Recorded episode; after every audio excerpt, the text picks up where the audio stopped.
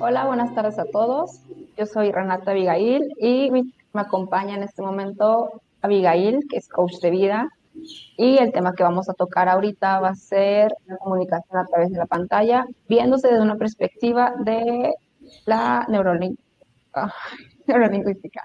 Entonces, Abigail, te dejo tu, es todo tuyo el foro, adelante. Y cualquier cosa al foro, si tiene preguntas, yo las voy a ir anotando y te las voy a ir diciendo. ¿A te parece?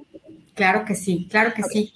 Muchísimas gracias, muy buenas tardes. Estamos aquí reunidos para trabajar de una manera distinta esta nueva visión de comunicación.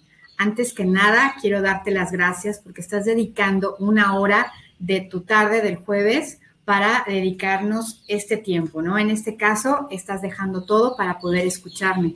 Así es que espero de todo corazón que lo que yo traiga el día de hoy te sea de total utilidad. Mi nombre, como ya lo decía Renata, es Abigail Álvarez González y soy coach ontológico, coach de vida, pero también eh, he sido maestra de oratoria, he sido maestra de expresión oral a lo largo de siete años aproximadamente. Mi eh, carrera original es que soy coreógrafa y de coreógrafa me pasé a ser directora de teatro, entonces he estado en los escenarios por más de 26 años. Entonces, esta es la parte que me respalda, no nada más desde la oratoria, sino toda mi experiencia en escenarios que voy a tratar de vertírtela porque creo que ahorita específicamente es de muchísima utilidad y de gran necesidad. Eh, otra cosa que también trabajo mucho es mindfulness. Tengo una certificación de mindfulness para la educación donde vamos a trabajar mucho desde las neurociencias y tal vez en este periodo de tiempo no alcance a platicarte todo este mundo que es tan maravilloso y tan amplio, pero sí quiero dejarte herramientas que te puedan servir en el día a día. Entonces, comencemos. Y para empezar, ajá, vamos a ver, eh, obviamente la comunicación ha cambiado a raíz de la pantalla, sí, claro, ¿no? La pandemia nos trastornó a todos. Entonces, quiero empezar por ver lo que se ha ganado. ¿Qué cosas hemos ganado a partir de que nos podemos comunicar eh, a través de una pantalla, de un monitor? Pues de entrada hemos ganado tiempo, porque ya no nos tenemos que trasladar de un lado a otro como antes que era presencial. No nada más dentro de una ciudad, sino cuando salimos fuera a tomar cursos. En particular, vivo en la ciudad de Colima, y entonces muchas cosas se tienen que tomar en Guadalajara, en México, ¿no? Y trasladarse. Ahora me la he pasado tomando cursos como la mayoría de ustedes, con gente que para mí era vaca sagrada, que de aquí a que fuera Argentina, pues ya estoy en Argentina, ya estoy en España, ya estoy en Chile. Y a su vez, mucha gente ha tomado talleres conmigo, ¿no? He estado en talleres eh, de Zoom con 180 personas que no caben y que tú se pasa a la plataforma Face y de repente ya estás en dos plataformas al mismo tiempo y resulta que hay en Cuba, de Perú, de, de Chile, de y órale, ¿no? Y, de repente entonces tengo que cambiar mi lenguaje porque no es lo mismo hablar cuando todos somos mexicanos a que cuando hay latinos y lo que para latinos es, es una cosa, para México, para Colombia es otra, para Perú. Entonces hay que estar atento al chat y ver qué te están poniendo en el chat para ver cómo se dice allá lo que yo quiero decir y en fin, todas estas interacciones son maravillosas y son gracias a que nos podemos comunicar en pantalla podemos tener muchas más reuniones que antes. Ahora, desgraciadamente, igual y la gente está saturada de reuniones, porque ahora puedes tener reuniones desde las 7 de la mañana, ya sabes, hasta las 10, 12 de la noche, de todo lo que te puedas imaginar. Si creías que no se podían dar clases de baile en línea, ya hay de baile, de karate, de todo mundo se tuvo que diversificar para poder sobrevivir en esta época de pandemia. Así es que no hay clase que no puedas tomar, conferencia que no puedas vivir, que no se esté dando ya a través de una pantalla. Y todos tuvimos que aprender a utilizar esta nueva forma de comunicarnos. Entonces, claro de que hay cambio, hay cambio. Eh, ¿Qué otras cosas pudieron también nos benefició? Por ejemplo, cuando estás dando asesorías, o cuando estás dando capacitaciones, antes proyectabas las diapositivas en el cañón y ahí, ¿no? Vas viendo, te las tenías que aprender. Ahora ya puedes poner compartir pantalla y la gente lo tiene mucho más claro que cuando antes lo estaba viendo al, al, pizarrón o al proyector. Aparte ya las puedes descargar y ya se las puedes dejar, ¿no? Entonces tienen algo tangible con qué quedarse, además de un manual que también ahora ya lo puedes compartir por la, por la red. Eh, otra cosa, ventaja enorme, es que las reuniones se quedan grabadas. Entonces, por ejemplo, cuando estoy dando coaching, si la persona quiere dejar su coaching grabado, lo graba y puede revisar estas preguntas, puede revisar lo que ella dijo, lo que escuchó, lo que se contestó o cuántos webinars se quedan grabados para que quien no pudo después lo pueda descargar y lo puede ver. Esa es otra cosa maravillosa que cuando es presencial, pues imposible, ¿no? Y otra de las grandes ventajas es el famoso desde casa. Entonces, como estás trabajando desde casa, yo sé que tiene pros y contras y cada familia me vas a decir, ay, sí, yo sí, y otros, ay, no, yo ya me quiero ir, ya no aguanto, otros ya se acostumbraron, pero de que hay ventajas, hay ventajas, así como también hay desventajas todos hemos estado trabajando acá y abajo estamos en pantuflas, ¿no? Bien arreglados, pero, pero en pantuflas, ¿no? O estás acá muy a gusto trabajando y de repente al lado tienes el licuado, tienes el desayuno, o sea, digo, todos hemos pasado por ese momento y eso son ventajas. Entonces, eh, todo tiene pros y contras. El objetivo de esto es encontrar el equilibrio. ¿Qué es lo que se ha perdido? Entonces, eh, muchísimo se ha perdido eh, la capacidad de empatizar porque nos estamos perdiendo de los microgestos, de la respiración del otro y del conjunto de su corporalidad. Cuando estamos en una reunión, eh, de manera inconsciente, por ejemplo, en un taller presencial, estás viendo a todos y como todos se sienten observados, todos te están viendo a ti y que tú también te sientes observado. Entonces hay un común acuerdo de ponernos atención los unos con los otros.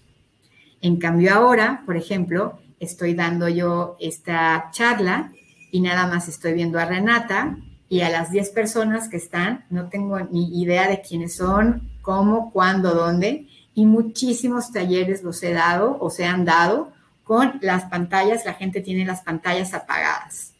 Entonces te estás hablando, es como hablarte a ti mismo al espejo. Y ahí viene algo que también es medio así, ¡ah! medio fuerte, porque no estamos acostumbrados a hablarnos al espejo. Estamos acostumbrados a hablarle a la gente y todo, pero estarte hablando a ti, dices, ay, ¿no? Ya estoy viendo, eh, por ejemplo, aquí, ya bajé la vista porque mi cámara está enfocada para acá, pero si volteo a ver a, a Renata, entonces ya quedé en el otro ángulo, pero entonces, ¿para dónde veo para hablar? Y si yo misma me distraigo porque si veo para la cámara, estoy moviendo las manos y ya me distraje. No, no, no, no, no. Si no lo practicas, se vuelve aterrador. ¿Qué pasa cuando lo empiezas a practicar y te acostumbras porque es algo que ya tienes que hacer? Entonces se vuelve mecánico. Y al volverse mecánico, se pierde la conexión con la otra persona, porque entonces ya no hay un mirar, o sea, ¿cómo sabemos que nos estamos mirando a los ojos? Creemos que nos estamos mirando a los ojos. Eh, ya no percibo cómo está respirando, eh, cuál es la colocación de sus piernas, de sus pies. No sé si ustedes han ido alguna vez al psicólogo o con el coach, pero no se usa ni siquiera un escritorio, porque el escritorio es la barrera entre el otro. Se usan salitas donde está la silla y la silla del otro, y hay una mesita porque, para que eh, yo pueda verte de cuerpo completo y tú me puedas ver a mí de cuerpo completo. Y entonces nos sentimos completamente abiertos los unos a los otros. Cuando ha sido a capacitaciones donde no hay algo escrito, todas las sillas están colocadas en herradura. Cuando son capacitaciones donde tienes que tomar apuntes, claro, están los escritorios, pero la persona, el capacitador, se anda moviendo de un lado a otro y tú estás nada más con tu vaso de agua y con tu celular para lo que se necesite. Aquí no, aquí estás lleno de distracciones. Yo te estoy hablando y seguramente estás revisando tu celular porque no te estoy viendo y te están llegando las notificaciones o tienes mi pantalla minimizada y aparte tienes otras dos pantallas, incluso hasta puedes estar viendo tu serie de Netflix o contestando un correo mientras estás revisando, ¿no? Escuchándome. Ese es un problema. No, no, no, no, no. Porque nos volvemos multitask. Y el ser multitask a nivel neurológico genera una cantidad de estrés como no te imaginas. Porque la mente, entre comillado, se divide en tres, cuatro situaciones al mismo tiempo, pero no está en ninguna a la vez. El único lugar donde puede estar la mente es en el momento presente. Cuando la mente está en el momento presente, poniendo únicamente atención a una sola cosa, entonces tus redes neuronales se activan y se comienzan a generar nuevas redes neuronales, las cuales propician el aprendizaje. Cuando tienes un foco en A, otro en B, otro en C y en otro en D, claro que puedes poner atención y puedes resolver a esas tareas al mismo tiempo, pero no se están formando redes neuronales. Al contrario, es como si las desprendieras y entonces se quedan cables pelones, porque no hay una conexión entre una y otra. Y al quedarse el cable pelón, vienen dolores de cabeza, sensaciones de angustia, eh, pensamientos de, y sí, y sí, pero no, una necesidad brutal de tener el control y al tener el control, obviamente no lo puedes tener y entonces viene más ansiedad y como tienes más ansiedad, más control quieres tener y como no puedes tener el control del 100% de lo que te rodea, más ansiedad, y, y hay una parte del cerebro que se llama la amígdala, que es del tamaño de una almendra que está por acá adentro. Esa amígdala es la encargada del miedo, del estrés. Esa se activa y empieza así. El cerebro ¿Cómo les explico? Cuando hacemos ejercicio, los músculos se ensanchan y según lo que tú comas y el ejercicio que hagas, pues eso hacen más grandotes, más anchos. La mente también se ejercita para lo bueno o para lo malo, para estar en calma o para estar estresado. Pero ¿qué pasa? La mente no se va a ensanchar porque hay un cráneo que le impide que se ensanche. Entonces hay partes del cerebro que se hacen más gruesas y partes del cerebro que se hacen más angostas. Cuando tú estás muy estresado, la amígdala se hace gruesa y el hipocampo se hace delgadito. Cuando tú aprendes a controlar el estrés y a regular las emociones, el hipocampo se hace más grueso y la amígdala se hace más chiquita. ¿Cómo le hacemos para hacer eso? Haciendo una sola cosa y poniéndole atención a esa una sola cosa. Así como cuando te ponen el ejercicio de pon atención a la respiración, eso es, eso es. Y le ayudas al hipocampo a que haga su trabajo y a la amígdala a que se, reduzca un poco. Y entonces, ¿qué tiene que ver todo esto con el lenguaje? Ah, ya, allá vamos. A es sumamente importante que tú puedas empatizar con el otro, que encuentres esa conexión aunque no lo estés viendo por ejemplo, no los estoy viendo, sin embargo, sé que estoy generando conexiones. ¿Por qué sé que estoy generando conexiones? De entrada, porque puedo utilizar herramientas que hemos aprendido durante mucho tiempo. Herramientas que tienen que ver con el uso de la voz, con el uso de los tonos de la voz, con el uso de las expresiones faciales y con el uso del cuerpo. Eh, por ejemplo, desde que empecé, yo acomodé la pantalla para que me puedan ver de los codos hacia arriba. Hay veces en las que acomodas la pantalla para que se te vea de aquí hacia arriba. Y entonces cuando estás de aquí hacia arriba, eh, limitas mucho tu expresión corporal, que aunque esté aquí abajo, es importante para el otro verme lo más de cuerpo que se pueda porque entonces se conecta, no nada más con una cara, con el retrato, sino con la persona. Lo ideal es que puedan verte de los codos hacia arriba.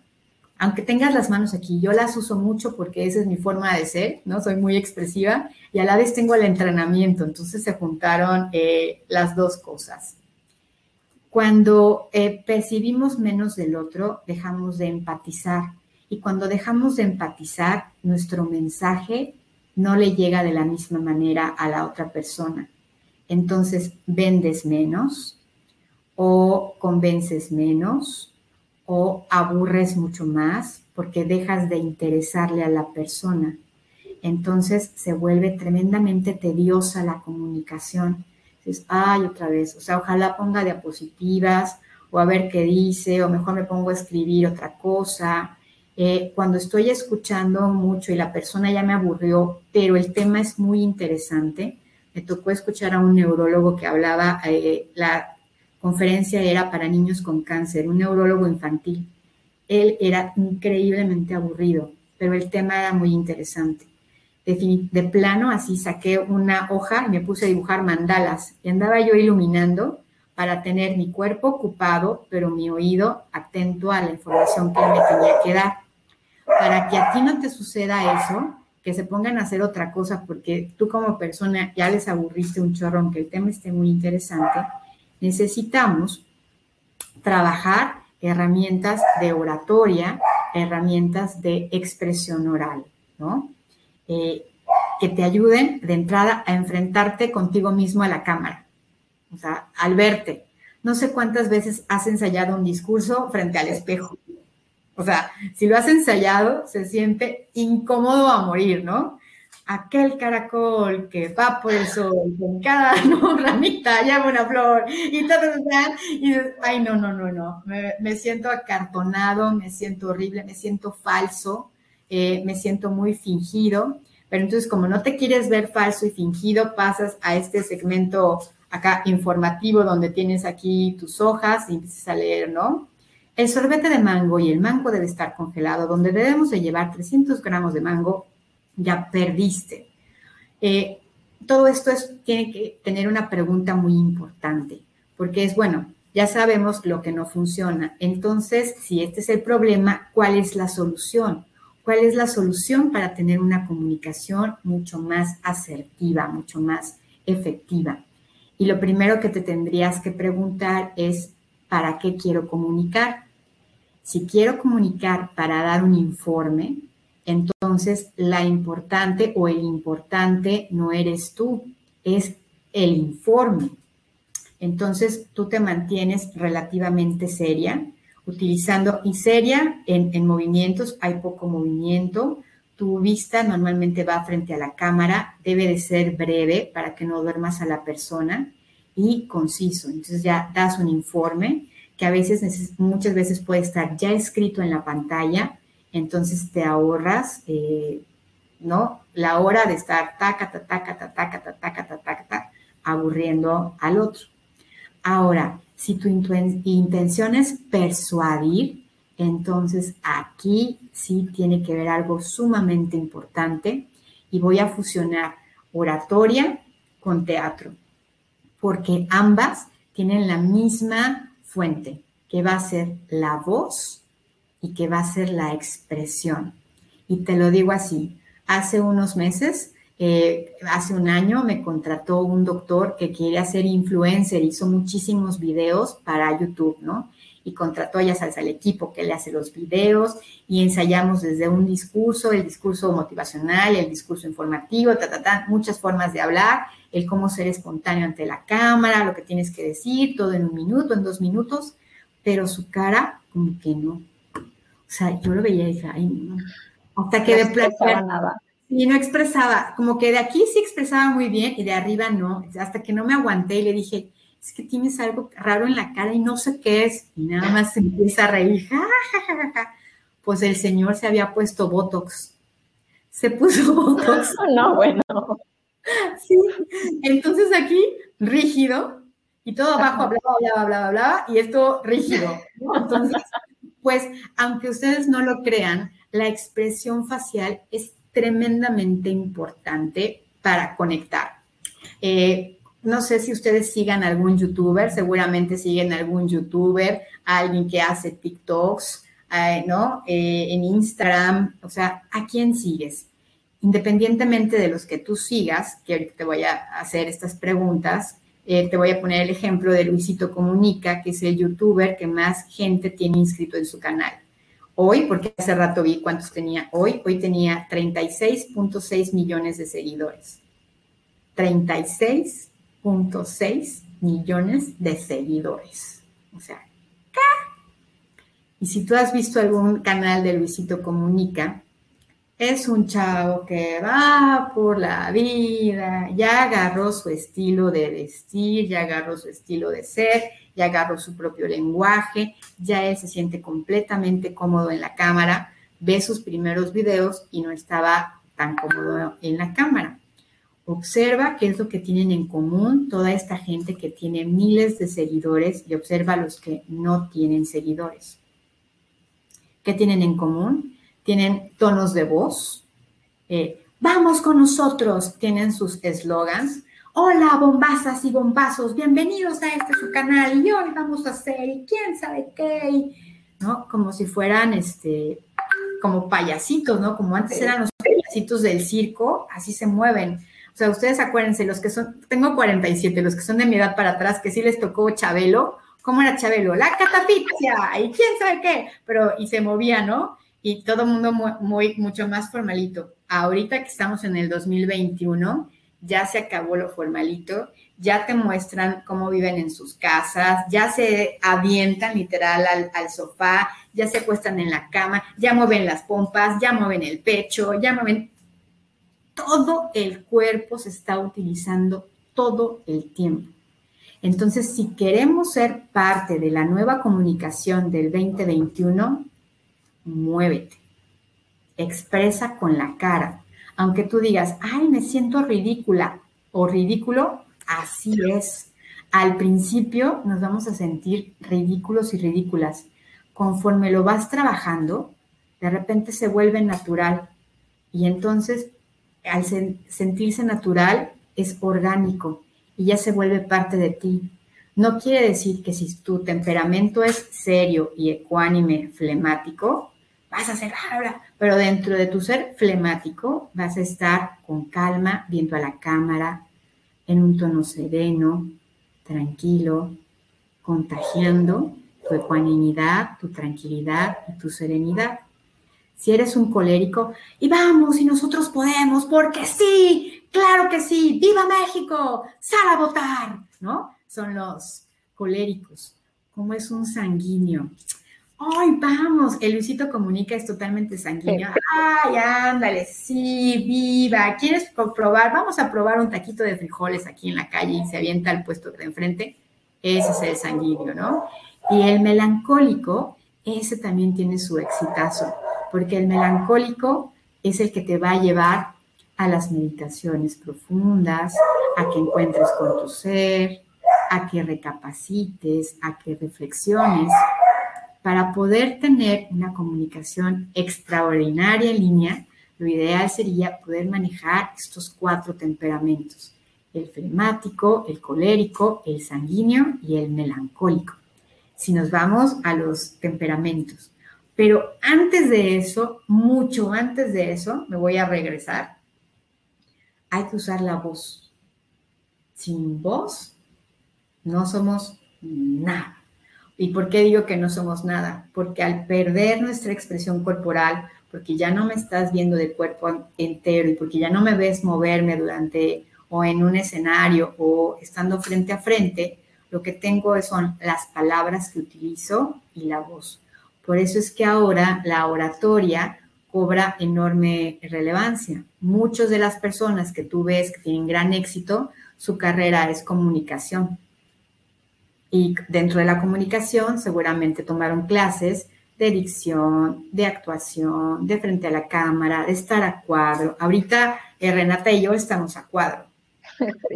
Pues sí, ¿no? Entonces corre cámara, un, dos, tres, al aire. Y sale Renata, ¿no? Al aire. Y salgo yo y órale, ¿no? A enfrentarnos a, a la cámara, a ese puntito según tu, eh, tu personalidad, por ejemplo, a mí me costó muchísimo trabajo hablarle al puntito. Para mí es tremendamente estimulante ver a la gente. Y hay otras personas que les resultó maravilloso. El, tener a la gente enfrente les, les cohibe y ver el puntito. ¿no? Yo para grabar un video me tardo hasta tres, cuatro veces el video porque me cuesta mucho trabajo hablarle al puntito. O sea, cada uno de nosotros va siendo distinto y el chiste es llevar todas nuestras habilidades. Y por lo mismo, a mí me encantaría que hiciéramos ejercicios. porque esto es puro choro, ¿no? Puro platicar. ¿Me Sí. sí, sí, Ahorita que dijiste el tema de grabar, bueno, no también es como el hecho de que no solamente te veas, sino también el escucharte, porque a veces, bueno, nos pasa que no nos es como, ay, no me gusta cómo me escuché en la grabación, entonces como que dices, no es que tan malo salió el video porque toda tu expresión sale bien, pero simplemente tu voz, o sea, evitas escucharla. Entonces, no sé qué tan influente también sea eso en el tema de los temperamentos, en tu tono de voz, en, o sea, cómo puedes tú manejarlo. Vamos a iniciar con eso, porque somos vos. Cuando no estás acostumbrada a escucharte o acostumbrado a escucharte, lo de siempre, ¿no? Te escuchas acá y dices, ay, esa no soy yo. Y puede que no te guste tu tono de voz, tu timbre de voz, las pausas que haces, en fin, es que la voz es todo el mundo. Tú pregúntale a un actor, pregúntale a un locutor, a un cantante, a un actor, ¿cuándo deja de entrenar su voz? Nunca, nunca, ¿no? Incluso, por ejemplo, he, dado los talleres que he dado para los de, que hablan en call center, ¿no? Cómo debes de contestar, hasta la postura, que es algo que vamos a hacer. La misma postura influye en tu calidad de voz. Entonces, todo esto es importante que lo trabajemos, es importante que lo conozcas. De entrada, la voz. La voz se va a dividir en la respiración, el aparato fonador, los tonos, el volumen la velocidad, el ritmo. O sea, nada más esto es de la pura voz.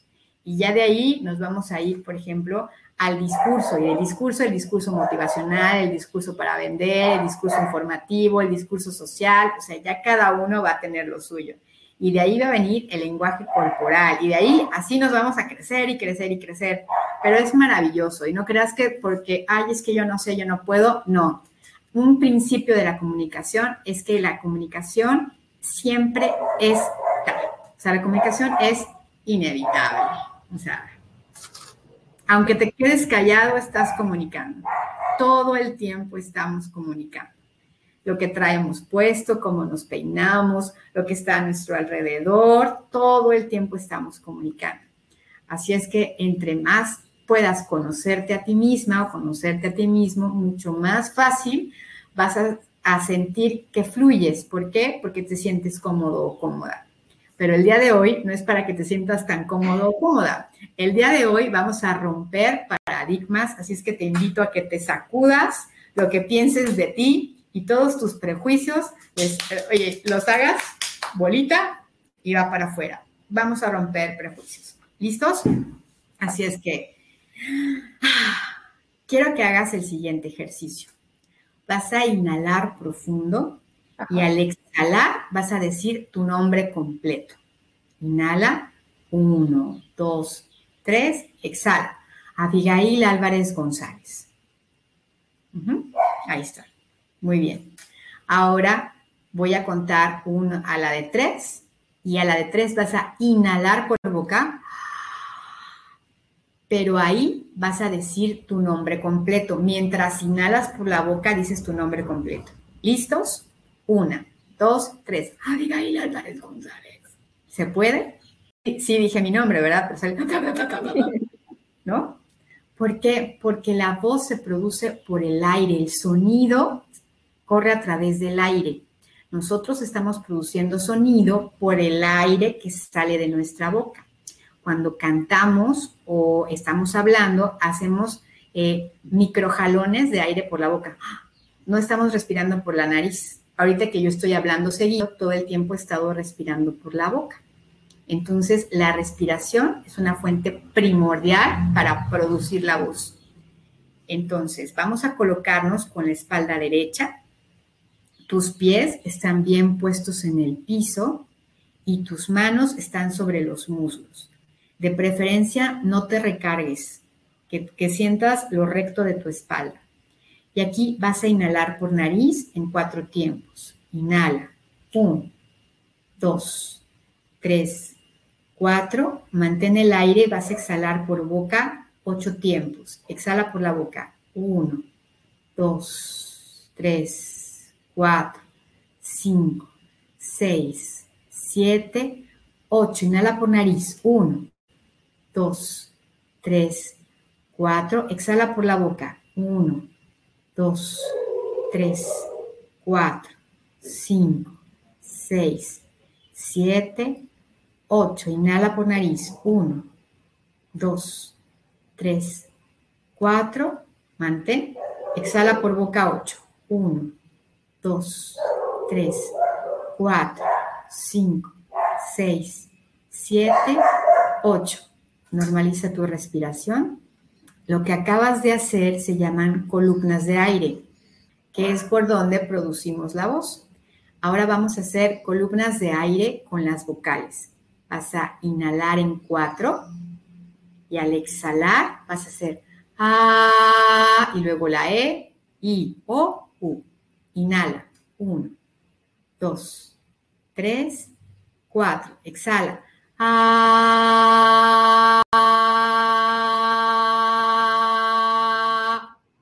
Inhala. 1, 2, 3, 4. Letra E. E.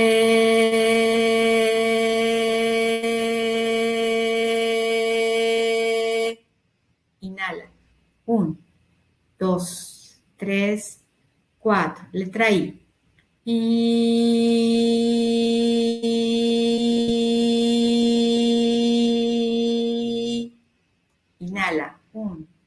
2, 3, 4. Exhala.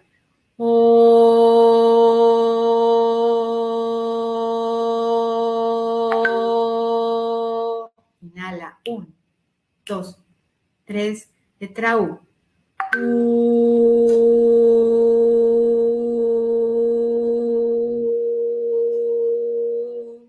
Normaliza tu respiración.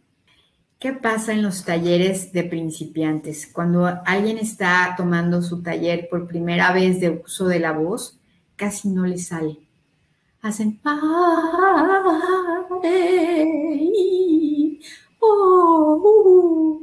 ¿no? Y uno, volumen, volumen, ah, ah, ¿no? En lugar de inhalar, ah. Voz?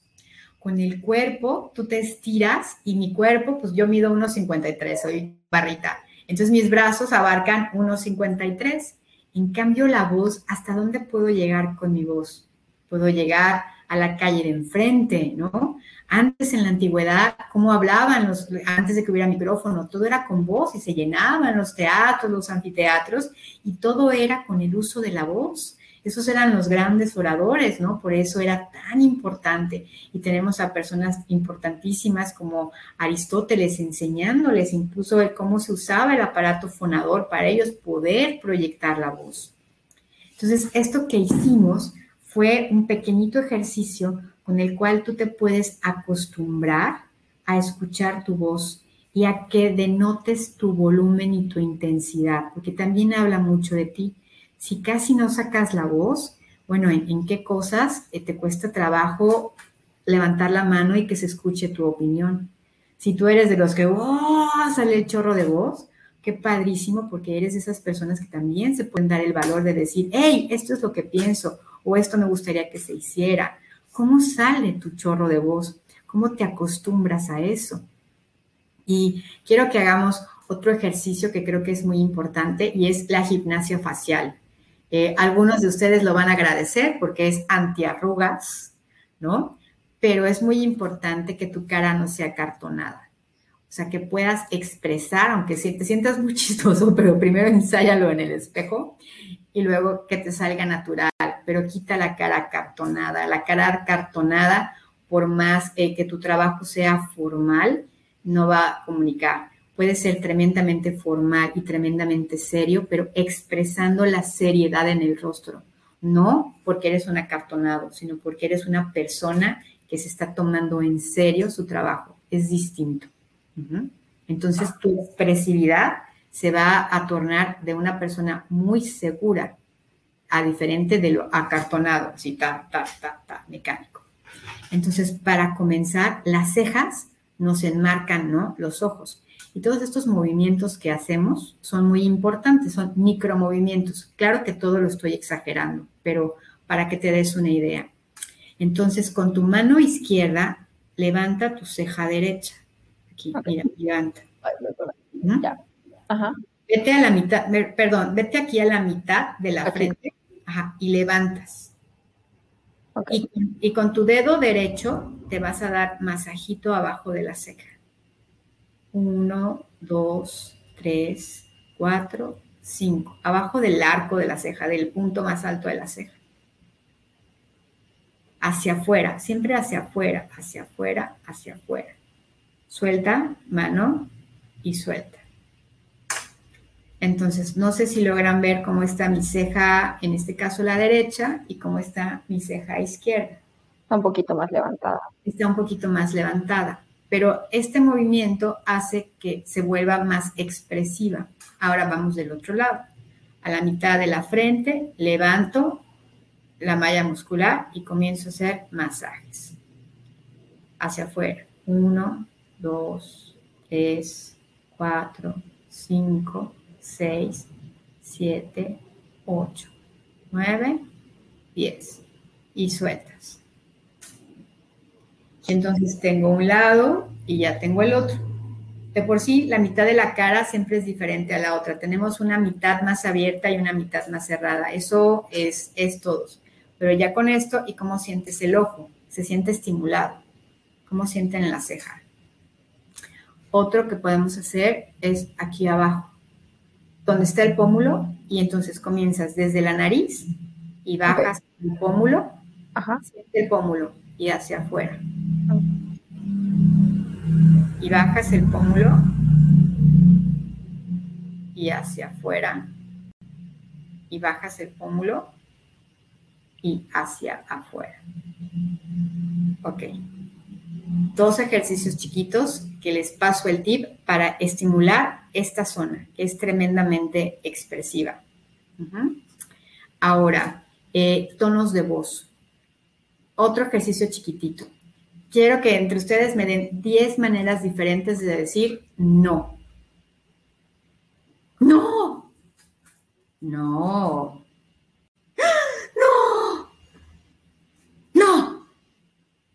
No. No. No, no, no, no, no, no, no. Y así les puedo seguir y pudiéramos hacer hasta 20 formas distintas de decir no. Eso es ejercicios de, oratoria, ejercicios de teatro para utilizar los tonos. Eh, no sé si ustedes han escuchado de la plataforma Toastmaster que está en todo el mundo y enseña a líderes a hablar y hacer oratoria. Entonces, por ejemplo, los tonos de voz están súper calificados cuántos tonos de voz tienes que hacer ¿no? durante un discurso para que no sea plano, mínimo tres. Entonces, ¿cómo, cómo utilizas las manos? Otro tip, ponte frente al espejo, pon tu cámara así como la tengo yo, donde se te vean de los codos hacia arriba y empieza a hablar, cuenta tu serie favorita no, pues Game of Thrones es una serie que se divide en ocho temporadas, la ocho ni la veas, por favor, porque es una porquería. Y tú comienzas a mover tus manos, aunque se suene y te veas así como robotito, como payaso, muévelas. Muévelas, muévelas. El movimiento es algo que también eh, trabajo mucho en los talleres. Hago que las personas se muevan porque les cambia el tono de voz, les cambia el ritmo y hasta les cambia el timbre cuando se están moviendo a cuando nada más están sentados dando un informe, así sea hablar de su propio proyecto. Piensa si es que tú eres de las personas que entrevista, qué busca en quien está entrevistando. ¿No? Cuando tú eres el entrevistado, ¿qué te gustaría que vieran de ti, que captaran de ti? Y todo eso llévalo al cuerpo y ensáyalo frente al espejo. Entonces, todo esto es un mundo. Neurolingüística que va a ser, eh, neurolingüística tiene que ver con el cómo usamos las palabras. Eh, cada palabra tiene una vibración, desde una vibración energética hasta un significado eh, muy simbólico y también que va directo al inconsciente cuando utilizamos la palabra intentar o tratar, casi te puedo asegurar que no lo vas a lograr. En cambio, si utilizamos las palabras ya lo estoy logrando, ¿no? Voy en camino, todavía no, pero estoy en proceso, cambia muchísimo. Y es, te digo, es otro rubro que tiene que ver con programación neurolingüística. Pero, o sea, en fin, pudiéramos estarnos aquí mucho tiempo. Espero que estos tips chiquititos y esta salpicada de varios temas te haya servido para que pongas atención a tu voz, a tu respiración, a tu timbre, a tu ritmo y a tu velocidad. Muchísimas gracias, Renata, por, por invitarme. No sé si por aquí quieran hacer alguna pregunta. Salieron unas preguntas. Este, va la primera. ¿Cómo controlar los nerviosismos ante la cámara cuando estás en la conferencia, trabajando, dando algún tu propio video? ¿Cómo lo o sea, qué tips darías? Ok, va el tip número uno cuando estoy muy nerviosa frente a la cámara, porque claro que hemos estado muy nerviosos frente a la cámara, es porque te consideras que lo importante o lo más importante eres tú. Cuando tú consideras que lo importante es el mensaje que vas a dar y no tú, el nerviosismo le baja tres rayitas. Si estabas nervioso 10, con el hecho de que digas, lo importante no soy yo, sino el mensaje que estoy dando, entonces se le bajan tres rayitas a siete. Si tú piensas, ¿para qué estoy dando el mensaje? O sea, estoy dando este mensaje para personas que quieren aprender a mejorar su comunicación. Entonces ya pienso en el otro. Le bajo otras dos, tres rayitas. Y antes de entrar, hago un ejercicio de respiración, inhalo profundo, un minuto, me pongo a escuchar mi respiración, solamente escuchar mi respiración con el temporizador, pip, pip, pip, pip, a los 60 segundos y ya. Nunca me dejo sin total nerviosismo. Me encanta la adrenalina. Ese nerviosismo de que ya me toca eh, dar la conferencia, ya me toca, a mí me gusta muchísimo porque es un reto, ¿no? Es, darme. Todo orador, todo orador está al servicio de su público. Entonces lo que tú vienes es un acto de dar, de darte al otro. Tú eres un instrumento para que el mensaje le llegue al otro. Entonces, ese es el tip que te daría. Ok, otra también, bueno, que note por acá, como, ¿cuáles señales darías tú o reacciones nosotros podemos captar como, sí, como, o sea, como ahorita que estamos tú y yo en pantalla, este, para saber que nuestro mensaje realmente lo recibió la otra persona o que lo entendió en ese sentido, como qué reacciones, qué señales te da. Ok, reacciones cuando estás en pantalla no las puedes medir mucho porque pueden voltear hacia arriba y tú dices, ay, claro, está pensando, no, y es que arriba, hace cuenta, tiene el portacelular, no se ve, pero bueno, aquí no lo tengo, pero está viendo el celular o está viendo el reloj, no podemos medir. Se hacen los cierres. Un tip buenísimo es el cierre. Y entonces cuando tú haces el cierre, la pregunta es, ¿cuál fue tu aprendizaje hoy? O de esta sesión, ¿qué te quedas? Y entonces no te van a, puede que, depende si les gusta hablar o no, pero suelen de, verdad decirte una frase, suelen decirte una palabra y así te aseguras que algo de tu mensaje le llegó a la otra persona. Ahora quiero decirte que está neurológicamente comprobado que el 10% de todo lo que dices es lo único que se les va a quedar a las personas. O sea, yo ya sé que de los 40 minutos que llevo hablando, solo 3 o 6 realmente quedan. Por eso en mis, en mis talleres suelo hacerlos que hagan, porque si solamente hablo, está comprobado neurológicamente que te sales, ay, me la pasé bien padre, o qué lindo habló, ¿qué dijo? Pues algo de la felicidad. O sea, ¿pero qué? No sabes, porque no lo retienes, está probadísimo, ¿no?